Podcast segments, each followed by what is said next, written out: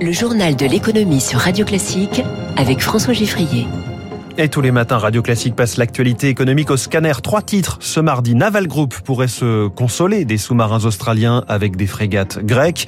100 000 chauffeurs recherchés au Royaume-Uni qui subit déjà des pénuries sur certains produits. Ce sera notre dossier. Et puis c'est confirmé, le pourboire par carte bleue sera bientôt défiscalisé. Dans cinq minutes, le Focus Eco de Radio Classique. L'argent de la formation professionnelle va en partie repasser par les entreprises. Éric Chevet, vice-président de la CPME, sera avec nous à 6h45. Radio classique. Sous-marin, frégate ou corvette. Il y a quatre jours à peine, le PDG de Naval Group, à peine remis de l'annulation de la commande australienne, affichait sa confiance sur l'avenir de son entreprise et sur la qualité de son catalogue de produits. Pierre-Éric Pommelet faisait la liste des pays intéressés et c'était en exclusivité sur Radio Classique. Nous avons un certain nombre de prospects en cours, la Roumanie, la Grèce, les Pays-Bas et aussi d'autres pays à l'international.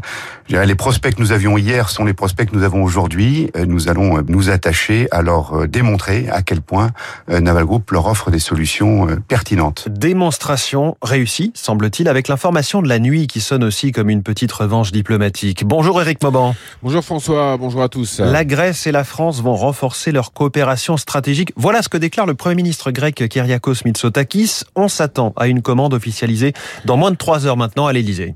Oui, pour l'Elysée, l'objectif est double. Il s'agit de faire oublier l'échec du contrat sur les sous-marins australiens, mais également de présenter la France comme le fer de lance de la défense européenne. La commande grecque devrait porter sur trois frégates de défense et d'intervention et trois corvettes. Montant du contrat entre 3 et 5 milliards d'euros. Il reste à régler les derniers détails.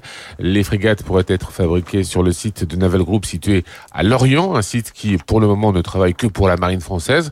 Ce contrat grec permettrait d'étoffer un peu le carnet de commandes afin de conserver le savoir-faire et d'éviter de réduire les effectifs.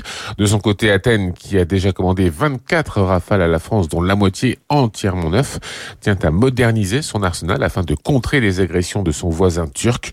Le plan de relance européen devrait permettre à la Grèce de lui donner les moyens financiers de ses ambitions militaires. Éric Mauban pour Radio Classique. Traversons la Manche pour nous rendre compte d'une situation qui se tend et qui est directement liée au Brexit. Cela fait plusieurs semaines que certains produits viennent à manquer au Royaume-Uni, mais ces jours-ci, on passe de simples difficultés d'approvisionnement à de vraies ruptures de stock. C'est le dossier de ce journal de l'économie. Bonjour Émilie Vallès. Bonjour François, bonjour à tous. Pour Radio Classique, vous avez relevé les conséquences concrètes subies par la population britannique. Meubles, jouets, mais aussi bouteilles d'eau, viande. Depuis plusieurs semaines, les Britanniques sont confrontés à des pénuries dans leurs supermarchés. C'est le cas d'Amandine, une Française qui habite à une centaine de kilomètres de Londres. Ça devient assez compliqué de trouver des légumes, que ce soit laitue, carottes, tomates. Et maintenant, c'est très très rare de voir un magasin avec le rayon complet. Je suis obligée de faire plusieurs supermarchés pour avoir ce que je veux. Mais ce qui inquiète désormais le plus Amandine, ce sont les pénuries de carburant. La situation s'est aggravée ce week-end à cause des achats de panique, les Britanniques craignant de se retrouver à sec, ce qui n'a fait qu'empirer la situation. Même dans la petite ville où, euh, où je vis, aujourd'hui, une des stations est fermée et l'autre a euh, vingtaine, trentaine de voitures euh, à l'attente. Il y a également certaines stations qui limitent le maximum d'essence à 25 livres. On ne peut pas remplir de jerrycan. Ça fait assez peur de se demander si on aura assez d'essence pour aller travailler la semaine prochaine. Hier, environ un tiers des stations du géant BP étaient touchées par des pénuries Alors le problème, Émilie, on le comprend avec vous, c'est qu'il manque des chauffeurs pour livrer ce carburant. 15 à 20 000 routiers européens, notamment venant de l'Est, qui ont dû quitter le Royaume-Uni du fait du Brexit. Oui, du coup, face à la pression, Londres s'est finalement résolu samedi à assouplir sa politique d'immigration post-Brexit.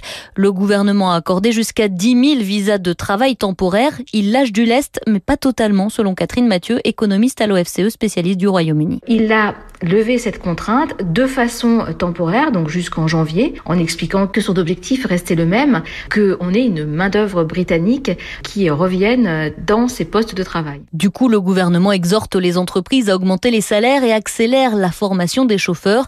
Mais cela demande du temps et en attendant, les visas accordés sont trop peu nombreux, se désole Martial Mas, transporteur français installé en Écosse.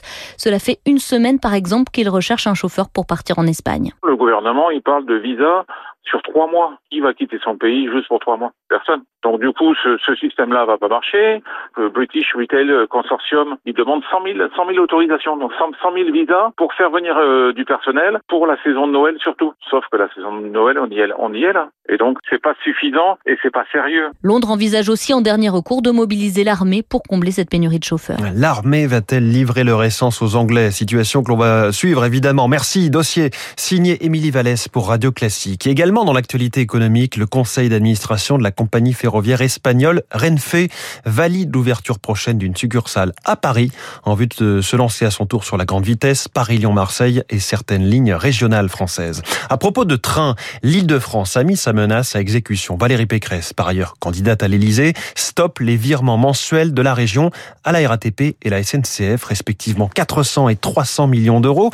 Mais c'est bien sur l'État qu'elle veut faire pression, lui demandant de compenser 1 milliard 300 millions d'euros de pertes liées à la pandémie.